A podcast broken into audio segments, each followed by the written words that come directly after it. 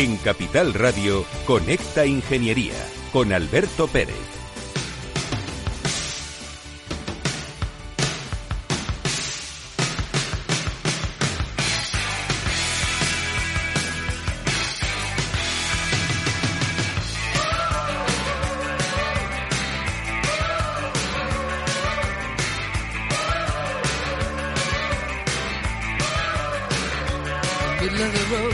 Buenos días, España.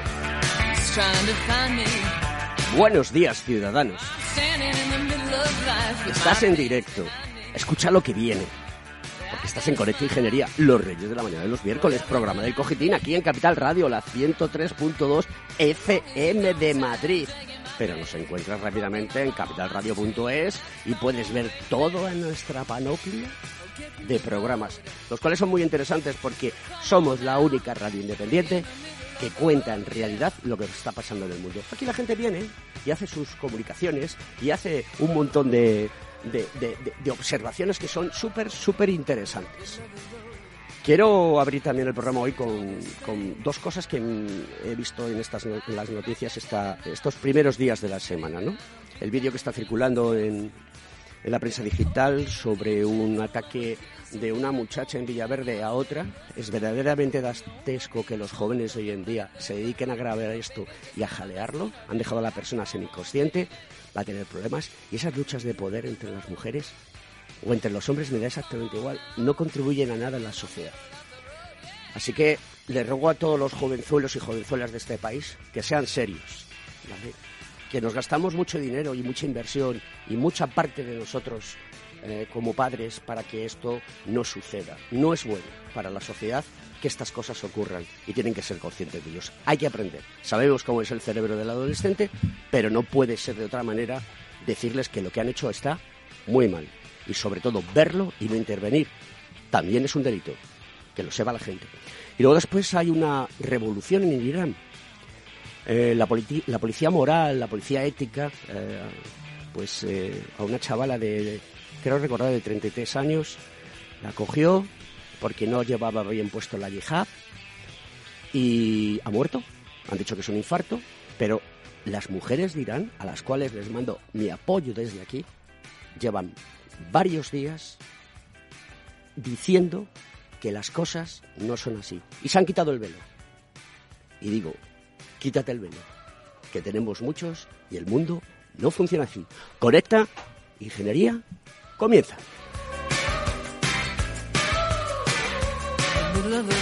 Conecta Ingeniería con Alberto Pérez. Según sondeos realizados por colegios profesionales, las licencias registran plazos de tramitación superiores a los 18 meses. Los encuestados afirman tener sentimientos de impotencia por los retrasos inaceptables y gravosos. En eCity, las licencias ya no son un problema. Gestionamos con celeridad tu licencia o declaración responsable de modo presencial o telemático. Te garantizamos trato personalizado, seguridad y solvencia. eCity es una entidad colaboradora urbanística del Ayuntamiento de Madrid con más de 10 años de experiencia. Solicita información, tu EQ de confianza, www.ecity.es.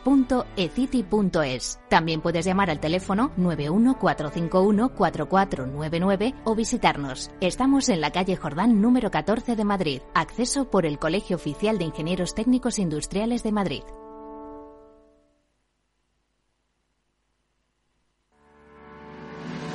¿Quieres ser empresa colaboradora del Cogitim? Gracias al convenio gratuito tendrás multitud de ventajas para tus empleados aunque no estén colegiados, tales como descuentos en formación presencial y online, acceso a proempleo para que puedas encontrar el perfil que más se adecue a tus necesidades y aparición en nuestras publicaciones y web, entre otras. Hoy más que nunca, colaboremos juntos. Puedes llamarnos al 91 448 2400.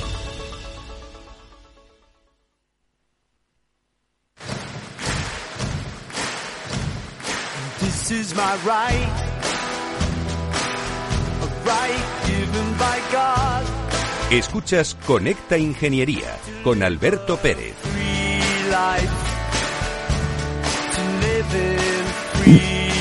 Freedom, Paul McCartney. Eso es lo que queremos, libertad. Con lo cual, vuelvo a insistir en lo que he dicho antes del programa. Estoy muy entristecido por estas cosas que ocurren. Espero que la sociedad civil sin ningún tipo de sesgo, sin ningún tipo de ideología, sea capaz de reivindicar lo que tenemos que reivindicar. Paz y armonía, ni más ni menos. Rafa Cano, buenos días. ¿Qué tal? Buenos días, Alberto. ¿Cómo estás? Muy bien. Eh, cuéntanos qué noticia nos tienes preparada para hoy.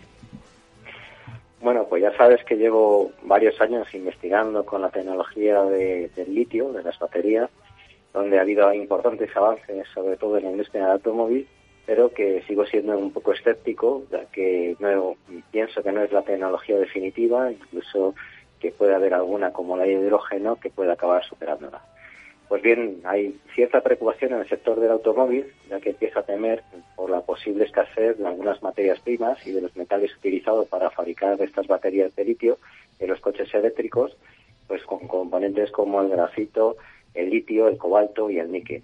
Ya están apareciendo muchos estudios en el mundo en que indican la necesidad de nuevas minas, se habla de cerca de 400 en los próximos 10 años, para poder satisfacer la demanda solamente de la industria del automóvil.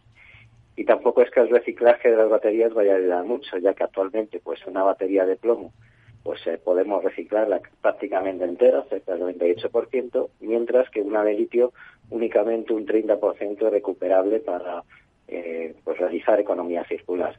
Los estudios apuntan además que el mundo tendría que abrir pues cerca de 74 minas de litio, 62 de cobalto, 72 de níquel, por ejemplo, 97 de grafito natural y 54 de grafito sintético.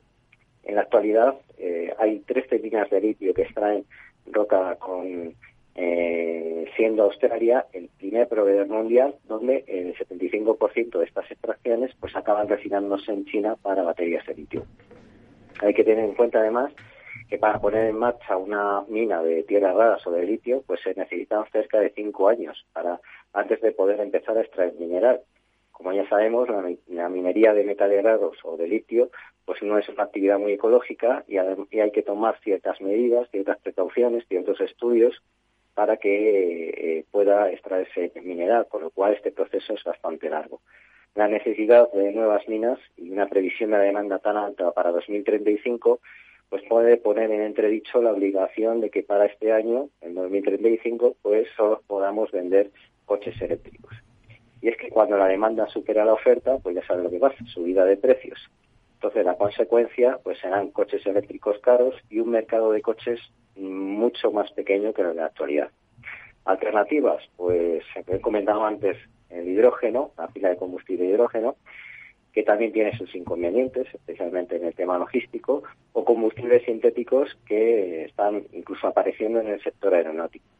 Por supuesto, también hay ciertas esperanzas en el desarrollo de nuevas baterías con mayor de litio, con mayor densidad energética y con menor uso de estas tierras raras, que permitan recargas más rápidas y como las de estado sólido. Así que veremos cómo evoluciona el mercado, pero hay cierta preocupación. Y eso es todo, amigos ingenieros. Pues querido amigo, un abrazo muy fuerte, gracias por la noticia. Ya sabes que tú y yo cuando nos juntamos discutimos de estas cosas, cada uno tiene su perspectiva, pero sí es cierto que tú eres un especialista en ello y cuando tú lo dices será por algo. Querido Rafa Cano, nos vemos la semana que viene. Un fuerte abrazo. Un abrazo.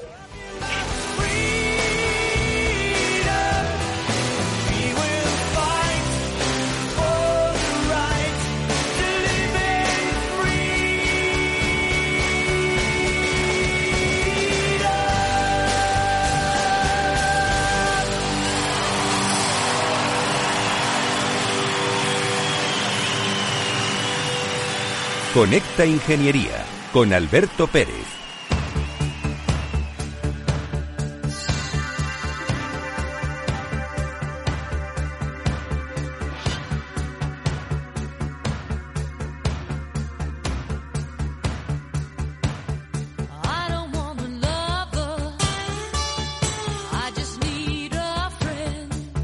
Texas. I don't wanna lover. No necesito un amante. Lo que necesito es un amigo y lo que necesitamos es amigos como el que tenemos hoy aquí en nuestro programa. José Valle López es eh, ingeniero industrial por la Universidad Politécnica de Madrid. Somos compañeros de universidad, lo cual eso me congratula un montón. Pero también es ingeniero de producción y logística por la Universidad Técnica de Múnich. Es un nombre. ¿Sabes alemán? Sí. ¡Jolines! Buenos días. me vas a hacer pequeñito. Mira que yo soy bajito, pero me vas a hacer más pequeñito. Y además eres máster en gestión política por la Universidad Autónoma de Barcelona. Y eres el CEO de NISA. El consejero del chis. Officer de, de, ENISA. Cuéntanos qué es ENISA. ¿Qué tal? Muy buenos días y muchas gracias, Alberto. Es fantástico entrar aquí con esta música y este ritmo que lleváis y, hablando además eh, con este nombre que tiene el programa de, mi profesión, ¿no? que, es, que es la ingeniería. Muchas gracias por la invitación. ENISA es la Empresa Nacional de Innovación, esas son las siglas. Es una empresa pública, 100% pública, y más que una empresa realmente lo que es es un instrumento público de apoyo al emprendimiento y la innovación. Está escrita al Ministerio de Industria, Comercio y Turismo, el Gobierno de España y tiene por objetivo desde hace 40 años, este año cumplimos 40, apoyar eh, la innovación, principalmente desde el año 2000, 2004, centrada en la innovación orientada al emprendimiento, a startups. Somos la, la entidad pública, el instrumento público de referencia para emprendedores, emprendedoras, pymes innovadoras a través de préstamos participativos de, dinero, de apoyo, de apoyo financiero y ahora también con un apoyo muy importante eh, más político, ¿no? De políticas públicas de pyme, de innovación, de emprendimiento a través de la ley de startups, el desarrollo de la marca España, Nación Emprendedora y otras tantas iniciativas que se están lanzando desde el gobierno para, apoyar el emprendimiento. ¿Cómo se define innovación? Pues esa pregunta está muy bien y además eh, está muy bien que la hagas en un programa de ingeniería, ¿no? Porque yo como ingeniero muchas veces digo, siempre que me preguntan esto, que desde luego la innovación no es nueva, ¿no? Porque estamos llenándonos todos los días las, las palabras de hace falta innovación, emprendimiento, talento, como si lo hubiéramos descubierto ahora, ¿no? Yo siempre digo, y es verdad, ¿no? Creo que la persona que inventara la rueda tuviera menos talento que cualquiera de los actuales eh, emprendedores. Para su época. Sin duda, no lo dudes, o desde luego grandes inventores, ¿no? Al, al final, eh, la innovación, lo que ocurre, eh, que es realmente la capacidad de adaptarnos a, los nuevos tiempos ¿no? y de cambiar, de, movernos un poco, lo que ocurre es que cuando hay periodos de mucho cambio, de revolución, como es el actual de revolución tecnológica, tanto por la digitalización como por todo el cambio energético y vinculado a la, a la economía, ¿no? Tenemos dos vectores de cambio, digitalización, sostenibilidad. Cuando nos encontramos en un punto así, la, la innovación yo la definiría eh, en términos un poco un poco más de ingeniería, si me permites, algo así como la capacidad de adaptación partido por el tiempo, ¿no? La, la, capacidad que tenemos de adaptarnos en, en el tiempo, ¿no? De, de, desarrollar nuevos procesos, formas, etcétera, productos. ¿Qué capacidad tienen los emprendedores españoles? Bueno, los emprendedores... Porque el tiempo no te lo pregunto porque es escaso y relativo, como diría Sí, pero, pero efectivamente, ¿no? Un poco vinculándolo al, al concepto de potencia eh, también cuenta, no solo la energía que tienes, sino cuánto tiempo la puedes desarrollar, ¿no? Por eso la innovación es importante, porque la innovación es lo que es un poco el indicador que va a marcar cómo nos adaptemos a esta nueva situación. Se están repartiendo nuevas cartas. Siempre que hay una revolución se reparten nuevas cartas. Yo creo que en este aspecto España ahora mismo tiene, tiene una orientación buena. Está, estamos afrontando una transformación económica que no se había producido en décadas. Yo he estado hace poco en, en, Alemania este pasado verano con, eh, con la, en mi universidad, en la Universidad de Múnich, viendo el, el, ecosistema emprendedor y me preguntaban con interés por lo que estábamos haciendo aquí. El emprendedor eh, y emprendedora español ahora mismo está en, en, una buena posición, ¿no? Y si me remito a los datos, para, para dar datos, en el Global Entrepreneurship Monitor, el, el, el, informe de emprendimiento mundial, que sale todos los años, nosotros patrocinamos la parte española, pero en el global, en el que se presentó en la Expo de Dubái en febrero, España estaba en el top 10 de países para emprender. Si no me equivoco, creo que éramos el sexto, pero en cualquier caso en el top 10 Hemos multiplicado por cinco las inversiones entre los años 2017 y 2021 y, y realmente estamos en, en, una buena posición, ¿no? Se, se buenas, eh, una coyuntura positiva para el emprendimiento dentro, lógicamente, de las dificultades del contexto, ¿no? No, no podemos extrapolar y, y, y salirnos de la realidad, de una realidad me incierta, ¿no? Veíamos las noticias de esta mañana, parece que la guerra, la invasión rusa, pues, pues va a llevar más tiempo, eso supone, en fin, eh, subida de precios, problemas energéticos, pero lo que está claro es que la salida de todo esto y la salida de, yo diría, de todas las crisis al final tiene que pasar por ese espíritu emprendedor más allá del emprendimiento como creación de nuevas empresas, espíritu emprendedor allá, allá donde estemos, ¿no? Y tener esa conciencia como sociedad, apelabas con toda la razón antes a que la sociedad civil también eh, ponga, pongamos nuestra parte y también en esto lo tenemos que hacer, más allá de, del miedo, que pensemos que el futuro depende, depende de nosotros y depende de la capacidad que tengamos de generar ciencia, de generar tecnología, de generar emprendimiento y luego evidentemente de trasladarlo al bienestar, ¿no? Pero eso tiene que estar en la base de todo. Si yo estoy en Estados Unidos y soy emprendedor, hmm. me encuentro que llega un grupo inversor y me mete 200 millones de dólares por un proyecto que tengo. Si estoy en China, eh, el gobierno chino me da pasta para aburrir, no sé cuántos miles de yenes, ¿vale? O millones de yenes. Y si estoy en Europa, y concretamente en España, ¿qué hacemos? Bueno, en España eh, se ha lanzado el segundo fondo mm, de iniciativa pública, pero de capital público-privado más grande de Europa actualmente, solo superado por el alemán, que es Nestec. Lo ha lanzado la Secretaría de Estado de Digitalización, lo gestiona ICO y por lo tanto vamos resolviendo ese problema. Efectivamente es el que el que tú dices, ¿no? O sea, podemos tener una idea, podemos avanzarla. ¿Qué pasa cuando hay que poner mucho capital? Uno de los de las razones por las que el emprendimiento ha crecido en los últimos años en España evidentemente ha sido la apuesta del capital privado por el emprendimiento. Han dejado de, de, invertir los fondos eh, solamente en otros sectores que podían estar más gastados, que también hay que invertir, ¿eh? no digo que no, pero que como pueden ser eh, la construcción, la hostelería, y han empezado a, a, invertir en emprendimiento. Eso se ha notado, como digo, se ha multiplicado por cinco. Nosotros somos, estamos dentro de Spain Cup, de de la Asociación de, de Capitales eh, de Inversores Privados y, hemos visto cómo eso ha crecido. El, papel del capital privado ha sido fundamental. Y, y, actualmente desde el gobierno mm, tienen, tenemos clarísimo que esto había que hacerlo. El fondo Neste, como digo, es el segundo más grande. Me parece que ya, ya ha levantado, es un fondo de fondos, ya ha levantado dos. Eh, está camino el tercero, en una situación de incertidumbre yo creo que, que tiene mucho mérito y en general como concepto en Europa, eh, yo también quiero, quiero reflexionar un poco sobre esto, ¿no? porque la, la pregunta es muy adecuada. Muchas veces decimos, ¿por qué no hay más emprendimiento? ¿Por qué no hay más inversión en emprendimiento? Claro, no podemos empezar la casa por la ventana, hay que entender la estructura económica que tiene nuestro país. ¿De dónde sale el capital privado que hablamos de Estados Unidos o el capital no privado de China, ¿no? Pero al final capital, en cualquier caso, grandes al final, volúmenes. Pasta. Al final pasta, que, que viene de un sitio viene de otro. Pero ¿de dónde sale? Pues de bases industriales muy sólidas, no nos engañemos si tú no tienes una estructura industrial sólida, no se generan esos grandes capitales. Insisto, que luego se gestionarán, se llamarán, porque bueno, cada uno los llama como quiere, pero al final son siempre público-privados, ¿no?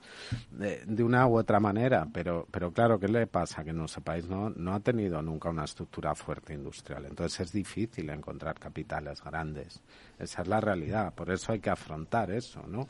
Y, y también es otro tema que se está afrontando. Ahora mismo hay 3.700 millones ya de nuestro Ministerio de Industria, Comercio y Turismo asignados a proyectos de industria que llevarán seguramente más tiempo del que, todo, del, que todos queremos, hay que ser sinceros, pero que nunca había habido tanto dinero puesto en, ese impulso. Y bueno, podría seguir mucho, porque hablabas antes de baterías, de coches y tal, y, enlazaría con eso. Me encanta, que, me, encanta este reconocimiento de este déficit que tenemos, de este gap, porque es cierto, eh, nuestro colegio profesional, el Colegio de Ingenieros Técnicos Industriales de Madrid y graduados de la rama industrial, y otros muchos más, eh, pues siempre he mantenido que en España eh, se ha denostado la industria y nos la hemos cargado. O sea, ha llegado un momento en que no había industria. Y obviamente, si no tienes industria, no puedes progresar. Que ese es el concepto para mí real de progresismo. ¿no? Progresismo es progresar, avanzar.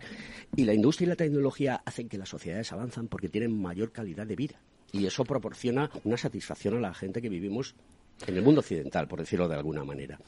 Em, sin entrar en el pasado porque ya no nos interesa, porque sería estúpido recordar que aquí tuvimos una, reconversión industrial, etcétera, etcétera, que se gastó muchísimo dinero en, que la gente pues saliese de, las industrias donde estaba y muchos de ellos se jubilaron con unas edades muy tempranas.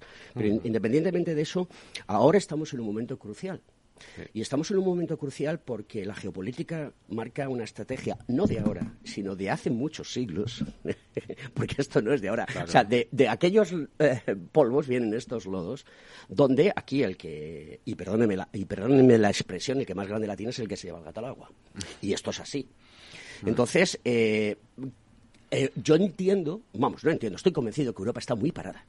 Y eso a mí me enerva como, como mm, no como ingeniero que sí, pero sí como sociedad civil. Porque ustedes es que nos están comiendo el terreno por todos los lados. No digo que no tengamos que competir con el mundo chino el mundo americano, o con la India, o con los, o Pakistán, toda esa parte que está creciendo mucho más ahora mismo que, China.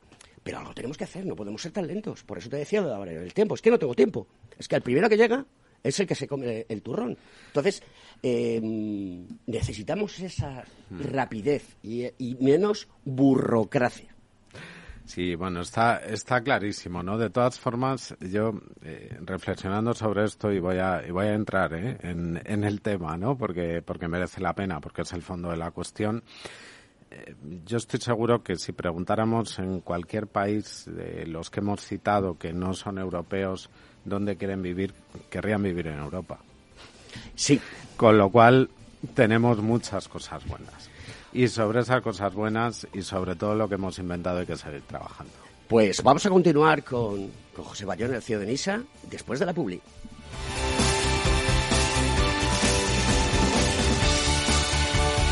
Estás escuchando Conecta Ingeniería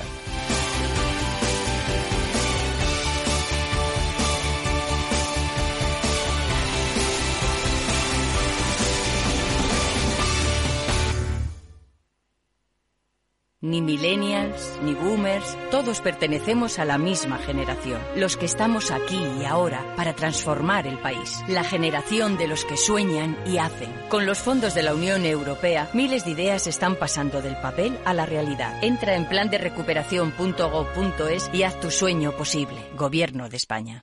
Entonces, ¿Dice usted que su obsesión por la ecología viene desde la infancia? Hombre, quizás padezco un calentamiento de mi biodiversidad por baja capacidad adaptativa, pero tanto como obsesión... Es hora de sacar a ese inversor ecologista que llevas dentro. En Renta 4 Banco, seas el tipo de inversor que seas, tenemos un curso para ti. Entra en r4.com e inscríbete a uno de nuestros 300 cursos gratuitos de inversión. Renta 4 Banco. ¿Quieres más?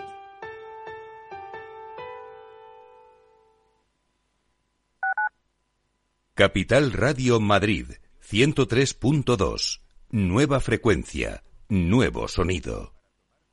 Las bicicletas de Bicimat, los más de 2.000 autobuses de EMT, los aparcamientos para bicis Bicipark, la red de recarga eléctrica Electro EMT. Tienes muchas razones para moverte de la manera más sostenible, segura e innovadora. Muévete en EMT. Semana Europea de la Movilidad, Madrid 360, Ayuntamiento de Madrid.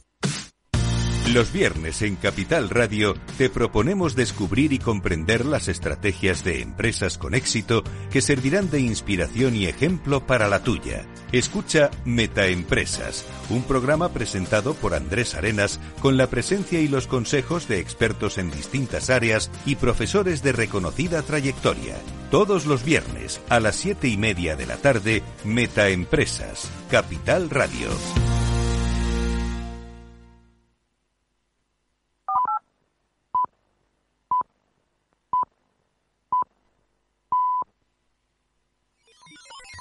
Los robots escuchamos Capital Radio.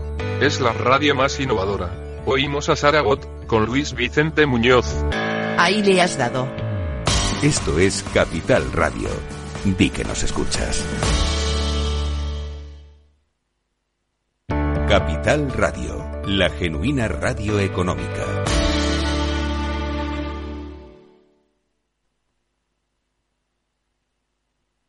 En Capital Radio, Conecta Ingeniería con Alberto Pérez.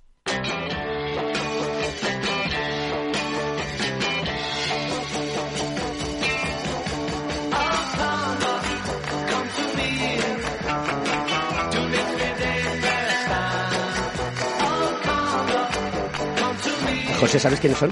Sí, sí, me suenan. ¿Te suenan? Están empezando, ¿no? A ver, escucha, escucha. Son los Beatles. ¿Pero en qué cantan? Escucha.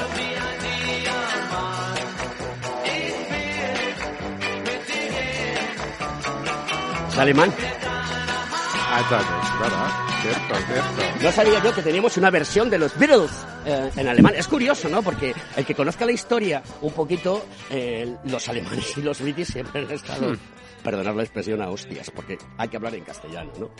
Así que muchas gracias, Félix, por ese apunte eh, maravilloso musical. Vamos a continuar con el programa y creo que tenemos a Javier Font.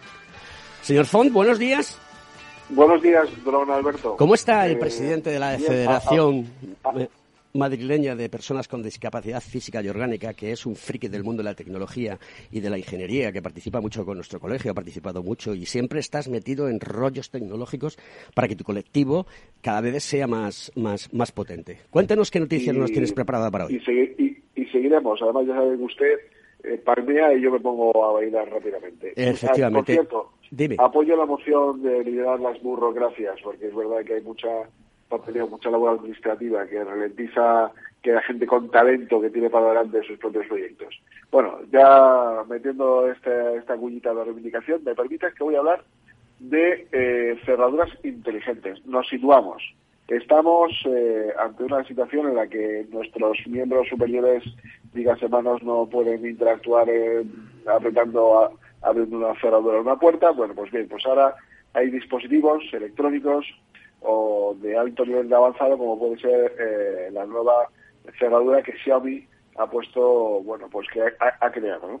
Es una cerradura que se puede eh, abrir simplemente con el eh, identificador de imagen, ¿no? Como por ejemplo el, el Face ID de Apple, que es capaz de crear eh, un mapeado del rostro del usuario en tres dimensiones y bueno, pues cuenta con sensores de profundidad que pueden reconocer todas las peculiaridades de nuestro rostro y compararlas con las que se tienen almacenadas en las personas autorizadas a acceder. Además, eh, de este sensor cuenta con una NPU, una unidad de redes neuronales, que es capaz de acelerar el de reconocimiento de cada persona. Bueno, eh, simplemente decir que tiene un margen de error de un 0,0001%. Eh, incluso podríamos compararlo con el nivel de seguridad bancario. Decir también que se puede abrir a través de una aplicación vía Bluetooth eh, o en la propia Wi-Fi. Es una cerradura que sin duda pues es, eh, seguirá eh, una tradición de estos productos por parte de la marca que cuenta ya con una dilatada trayectoria en este aspecto.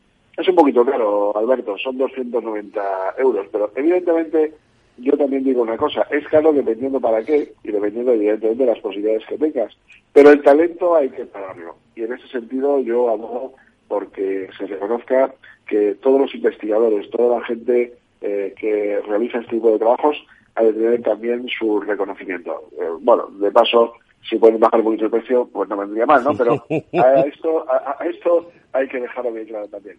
Bueno, pues es una herramienta que vale para personas que tienen muchos problemas de movilidad y que también lo dejo caer, si fuera un poco más baratito, pues posiblemente todo el mundo tendría una cerradura de estas características, evitaríamos llaves, el malestar de meter las llaves que al final se nos rompen los forros de los pantalones, etcétera, etcétera. Y dicho esto, pues espero que haya gustado esta exposición.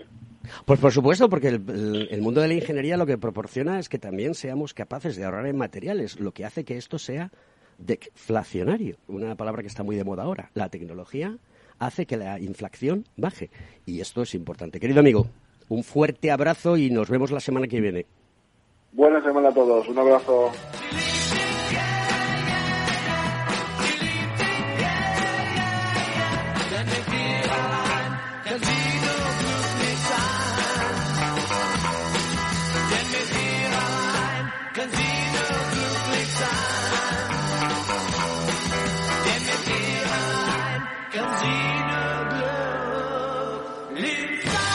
Estás escuchando Conecta Ingeniería.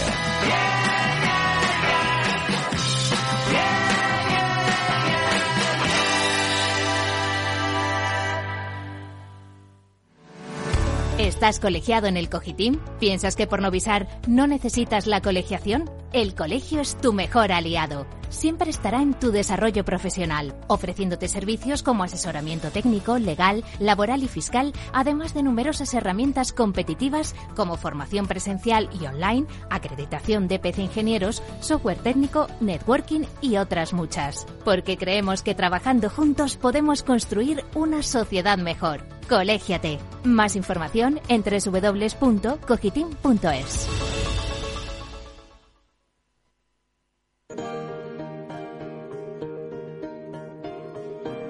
Escuchas Conecta Ingeniería con Alberto Pérez. Buenos días Alberto y buenos días a todos los oyentes.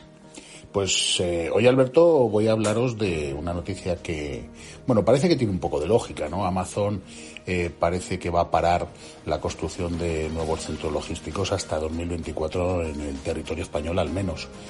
Eso viene explicado por parte de la compañía eh, por evidentemente eh, la inflación, la caída del consumo y que bueno pues están un poquito en lo que ellos llaman un esperar y ver.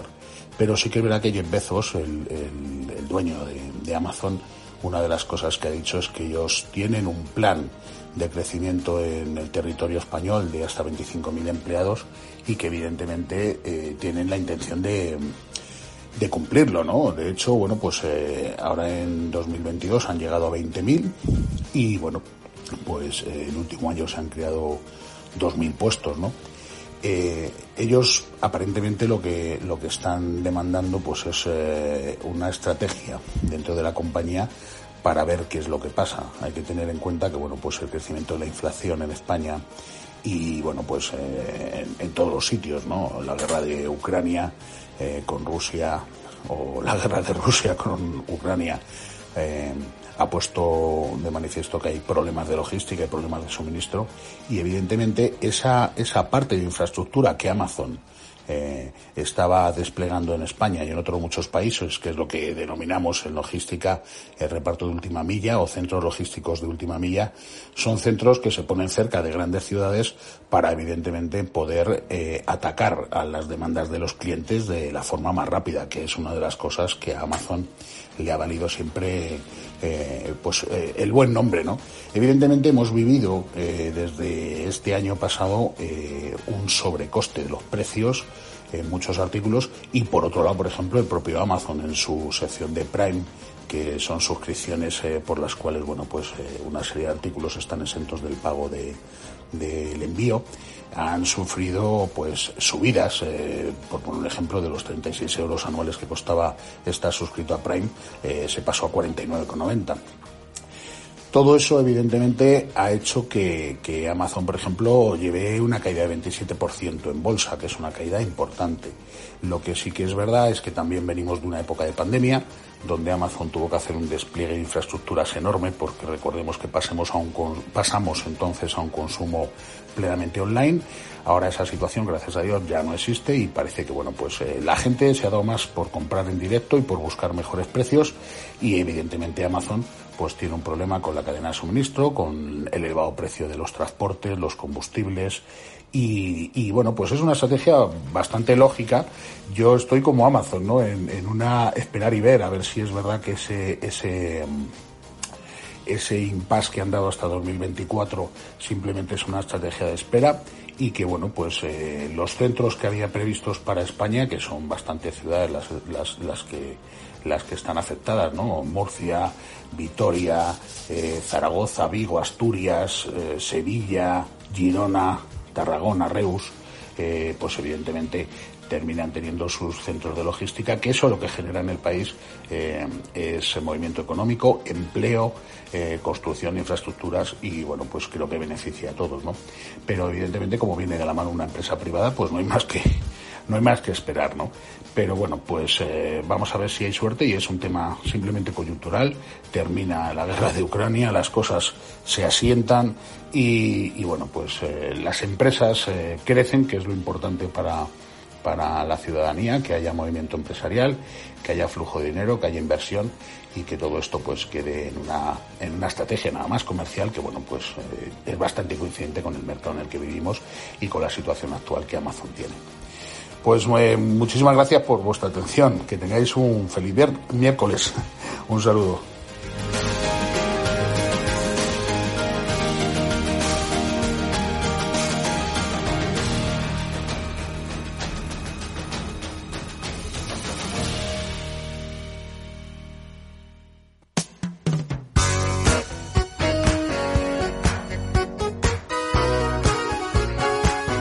Estás escuchando Conecta Ingeniería.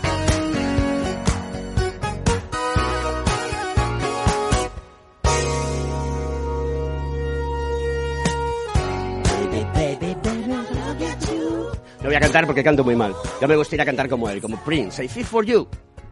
¿A que sí? Tiene que venir que, como dice Félix, que llueva. Esta canción tiene la friolera de 44 años. Es increíble, hecho. 44 años. Del año 78, el primer LP de Prince, eh, que se llamaba For You, ¿vale? I feel for you, siento por ti, ¿no? Me hace sentir, ¿no? Eh, esto está, esto está muy bien, esta canción. Bueno, don José, continuemos porque el debate que teníamos era muy interesante y además de todo, no es fácil encontrar a una persona que venga al programa y que sea tan sincera como tú contando la realidad, ¿no? Independientemente del sesgo político, que a mí eso me da igual, ¿no? Pero si tenemos un político aquí puro y duro, eh, nos va a contar siempre lo mismo, ¿de acuerdo? Pero cuando estamos hablando con técnicos y con ingenieros, que encima comunican, pues mil sobrejuelas. ¿Qué cosas más nos tienes que contar? Porque el protagonista es Enisa y tú eres su CEO. Sí, bueno, hablabas antes, Alberto, de, Europa, ¿no? Y, y, ponías un buen ejemplo. Si los Beatles han cantado en alemán, pues ya yo creo que todo lo demás es más fácil, ¿no? Si, si eso puede pasar. Europa es un proyecto en construcción continua. Cada día que pasa que no va para atrás, vale doble porque venimos de una historia conjunta muy complicada. ¿no? Yo decía que pese a, es verdad habernos quedado un poco atrás en determinados aspectos, cualquier persona de los países que hemos citado seguramente querría vivir en Europa, en un país de Europa. Eh, porque seguimos teniendo unos niveles de bienestar, de libertad, de democracia altísimos, ¿no? comparados con, con otros sitios. Pero evidentemente esto no es ni es gratis ni, ni va a seguir siendo siempre así si no reaccionamos. ¿no?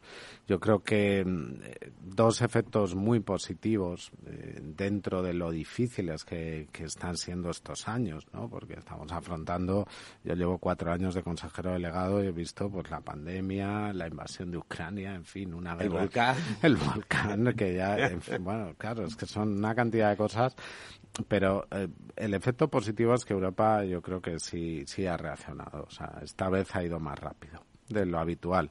Y no podemos olvidar que estamos hablando de 27 países eh, con gobiernos muy diferentes que se han puesto de acuerdo en comprar vacunas, en lanzar un plan de recuperación mm, muy ambicioso, común, con dinero común en actuar contra Rusia, que tampoco es fácil, ¿no? Por, muchísimas cuestiones, sobre todo unas cuestiones de, cercanía y de vecindad en todo, en todo el este.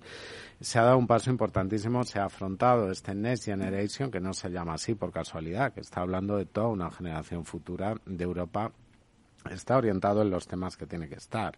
Habla de digitalización, de innovación, de sostenibilidad y España es el país que más dinero ha recibido por habitante. El segundo, prácticamente estamos empatados con Italia en volumen total, eh, un total de 144.000 millones. Sí que quiero decir que pese a lo difícil que es todo, eh, porque no es sencillo montar esto, ¿no? Lo estamos contando, mira, un, un dato para tener escala, ¿no? Hablando en nuestro lenguaje de ingeniería. Entre el año 85 el 2010, España recibió 60.000 millones de euros de Europa en 25 años. Nos estamos planteando recibir 72.000 en tres, que sinceramente me da igual que sean cinco, ya estaría bien, ¿no? Si sobre todo están bien, bien orientados. Por tanto, es, es un salto mm, cualitativo en, en Europa que yo creo que por fin nos damos cuenta que, que había que reaccionar. En ese aspecto es, es positivo, pero claro, hay que hacerlo. Entonces, gestionar esto, evidentemente, es pegarse con la burocracia, claro que sí pero tampoco nos perdamos mm, eh, que los árboles no nos impidan ver el bosque, ¿no? ¿Por qué digo esto?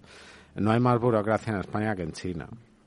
Yo en mi vida de ingeniero he tenido que hacer certificados CCC y eso es, horrible. Es una locura.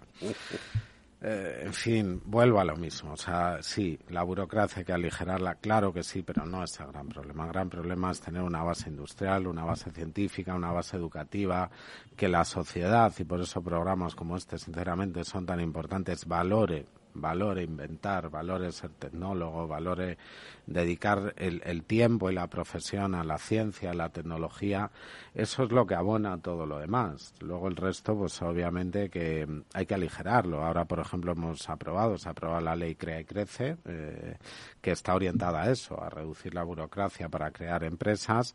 Se ha aprobado la ley, la transposición concursal, que abre la puerta también a segundas oportunidades. Y nos queda la tercera, que es la ley de startups, en la que NISA tiene un papel importante. Ese paquete de tres leyes que han lanzado la vicepresidenta económica y el, Ministerio de Economía está orientado a reducir todo esto. Pero más importante que eso, sinceramente, es que hayamos multiplicado la inversión en I de por fin en los últimos años, que llevemos un ritmo de un 50, un 60% más. Eso, eso de verdad es importante. Igual no se ve ahora, en un año, pero se va a ir viendo, ¿no? Más importante, y lo hemos comentado en alguna ocasión, es que haya una ley de formación profesional que, que, que, sea dual, que esté orientada realmente a, a la práctica, ¿no? Y, más importante es que avancemos en cuestiones de, educación o, o los 3.800 millones que hemos puesto en manifiesto en, industria, que ya están, están autorizados, ¿no? Luego es verdad que, claro, de que se autoriza una orden de bases y tal, a que empieza a caer y a darse cuenta todo el mundo lleva tiempo. Pero la apuesta industrial y la apuesta de transformación de este país no se había vivido en las últimas décadas. Eso, eso es algo que a mí me parece que es, es muy positivo y, y hay que impulsar.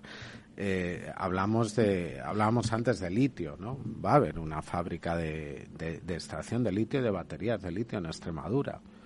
Mm, esto era impensable, a lo mejor hace 10, 15 años, que estábamos leyendo en el periódico como no sé qué país hacía una fábrica de, del material eh, básico, de la materia prima más necesaria. Bueno, pues ahora se hace aquí, ¿no? Eh, el grupo Volkswagen eh, ha apostado también por, por España fuertemente para tener una fábrica de baterías en, en Sagunto, en Valencia. En fin, se están dando pasos importantes ¿no? Eh, para cubrir, tú lo decías muy bien, un déficit mm, histórico de no haber dado a la industria la importancia que tiene al final. en Santander, en el encuentro de economía digital que coincidimos, eh, escuchaste posiblemente una frase que es muy cierta, ¿no? Y es que el conocimiento es global, pero la industria es local. Sí, señor, se repitió muchas veces. Es una especie de cristalización, de materialización del conocimiento. El conocimiento está muy bien, evidentemente como humanidad está dentro de nuestra esencia y hay que seguir y avanzar en él pero la concreción de eso, que es en, puestos de trabajo, en definitiva, en bienestar, en, en, un sistema productivo, es la industria. Y, y, yo creo que eso se había olvidado. Ahora, me consta y es clarísimo que hay, hay una apuesta muy clara de todo esto, de parte del gobierno y, de la propia Unión Europea y bueno, pues seguiremos avanzando todo lo rápido que podamos en eso, ¿no? pegándonos con la burocracia, créeme que los que estamos al frente de ella más que nadie. ¿Qué le decimos a los jovenzuelos y jovenzuelas de nuestro país? Bueno, pues lo primero, yo les trasladaría este mensaje fundamental y básico enlaza también un poco con el llamamiento que hacías tú al principio de estos lamentables acontecimientos de que el futuro no está escrito. Eso es lo primero que tiene que entender alguien, alguien que es joven o alguien que es, que es un niño. El futuro no está escrito. O sea, esto va a depender y lo que ellos sean va a depender de lo que ellos hagan y lo tienen lo tienen que hacer. Esto eh, que eh, escuchado a lo mejor puede parecer muy obvio no es nada obvio es muy importante. O sea no no se tienen que conformar no se tienen que resignar compensar voy a vivir peor ¿por qué vas a vivir peor que la generación anterior? No tiene por qué ser así. Pero ese, ese, pensamiento está calando dentro de, los padres y de los propios eh, chicos. ¿eh? O sea, que esto, yo tengo tres adolescentes en casa y esto está, eh, está calando. Ellos, ellos ya no, no viven para trabajar, hmm. trabajan para tener recursos y vivir. Sin duda, pero, pero por eso eh, tienen, tienen que saber y, tienen que entender, yo, yo, les trasladaría ese mensaje, que al final depende de ellos, depende de la sociedad que quieran construir. Si construyen una sociedad y apuestan eh, pues por lo que estamos hablando, ¿no? Por, por tecnología, por ciencia, por ingeniería, por una sociedad competitiva que avance, que progrese, acabarán viviendo mejor. No es una cuestión de un día o de otro. Hay una cosa curiosa. Eh, mis hijos decidieron dejar el bachillerato y pasar a un módulo de formación profesional. Hmm. Y uno de ellos está haciendo emergencias. Sí. Y me contaba que en su clase hay gente de 37, 38, 40 años que está haciendo ese módulo. Y hay una mezcla de, de, de generaciones muy interesante que se pueden nutrir unos de otros y donde las clases son eminentemente prácticas.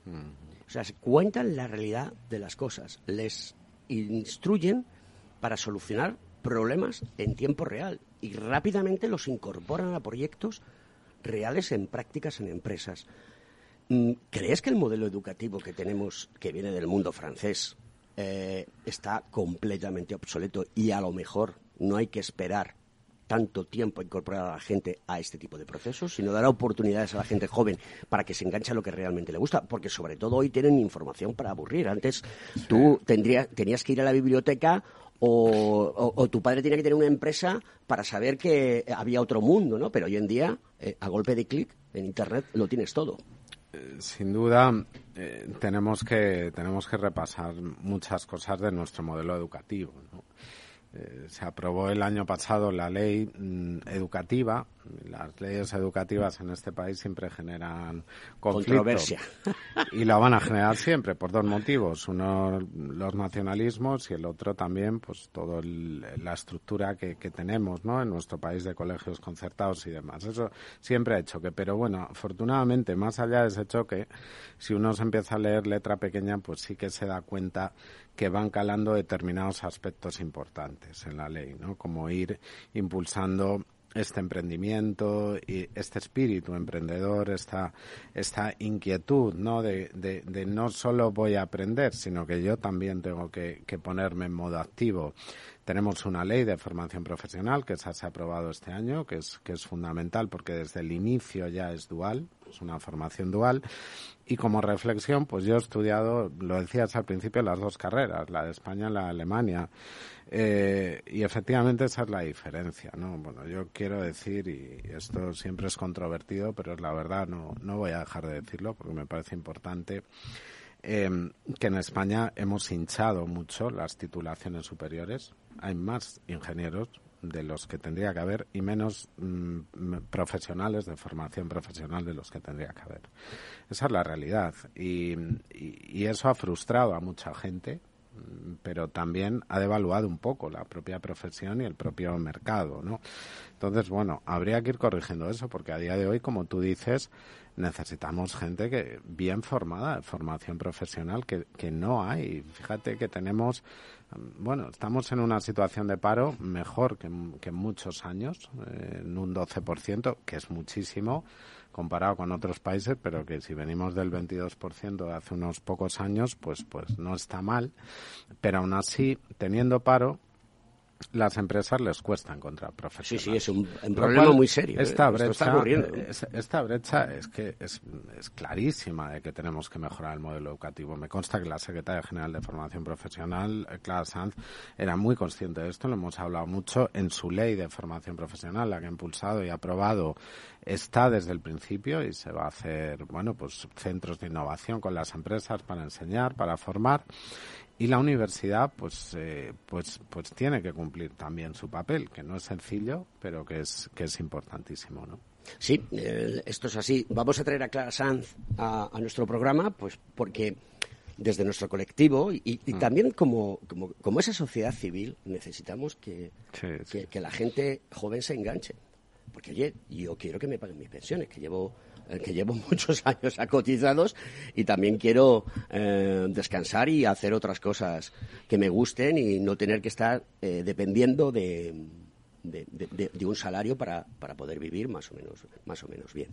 Pero volviendo al emprendimiento, ya nos quedan cuatro minutillos escasos. Eh, ¿qué, tiene que hacer una empresa, pequeña y mediana empresa, que quiera engancharse a esos proyectos eh, donde hay un préstamo participativo. ¿Qué tiene que hacer? ¿Dónde acude? Eh, digamos, ahora es tu momento de publicidad. Bueno, yo tengo que vender el libro, obviamente, claro que sí, porque además es útil que venda el libro, ¿no? Y es el objetivo de todo esto. Eh, nuestra página web lo explica bastante bien, pero por ser muy, muy claro ¿no? y muy conciso, eh, los requisitos imprescindibles son estar constituido como empresa, independientemente del número de empleados, que pueden ser uno o hasta 250, porque hay que ser pyme, segundo requisito. Y el tercero, tener un proyecto innovador y, evidentemente, ser social en, en España. ¿no?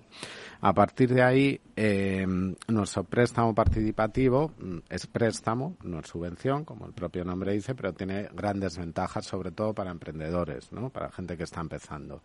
Eh, no pedimos aval ni garantía tenemos unos periodos de carencia de evolución muy altos, no computamos como deuda en la central de la CIRBE, el Banco de España, con lo cual eh, una empresa que quiera seguir avanzando en innovación, eh, aunque esté endeudada, lo puede hacer gracias a nuestro préstamo.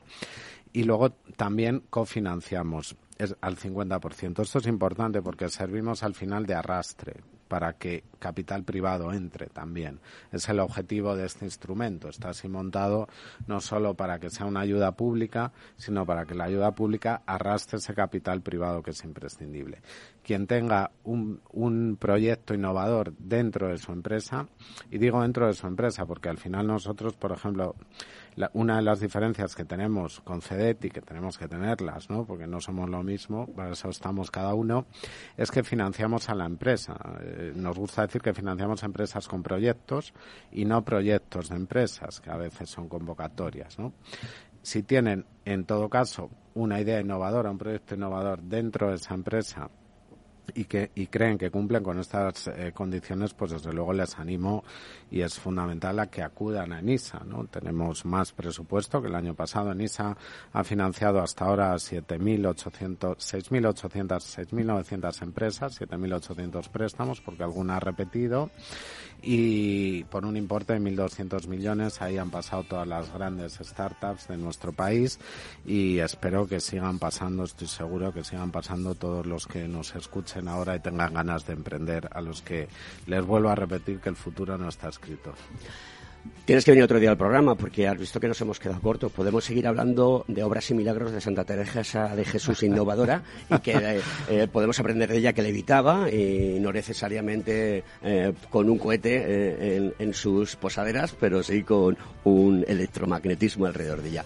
José, es un placer tenerte. Gracias. No eres la primera vez que estás en el programa. Ya el año pasado interveniste en un corte y a mí me encanta traer personas que lo tienen claro y que creo que hacen que todos aportemos un poquito más a la, sociedad. Muchas gracias por la invitación y comparto, cojo el guante para venir cuando queráis. Encantado de estar aquí.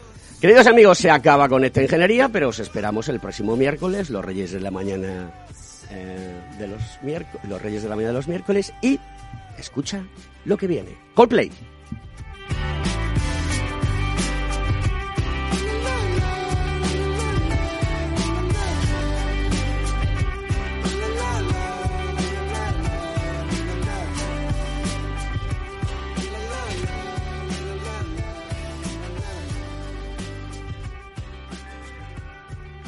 Conecta Ingeniería con Alberto Pérez. A los impagos. Vitamina D, la fórmula de información empresarial exclusiva de Informa para minimizar los riesgos y facilitar la toma de decisiones. Descubre Data Powered by Informa, la solución perfecta para tu negocio. Consulta al especialista en Informa.es.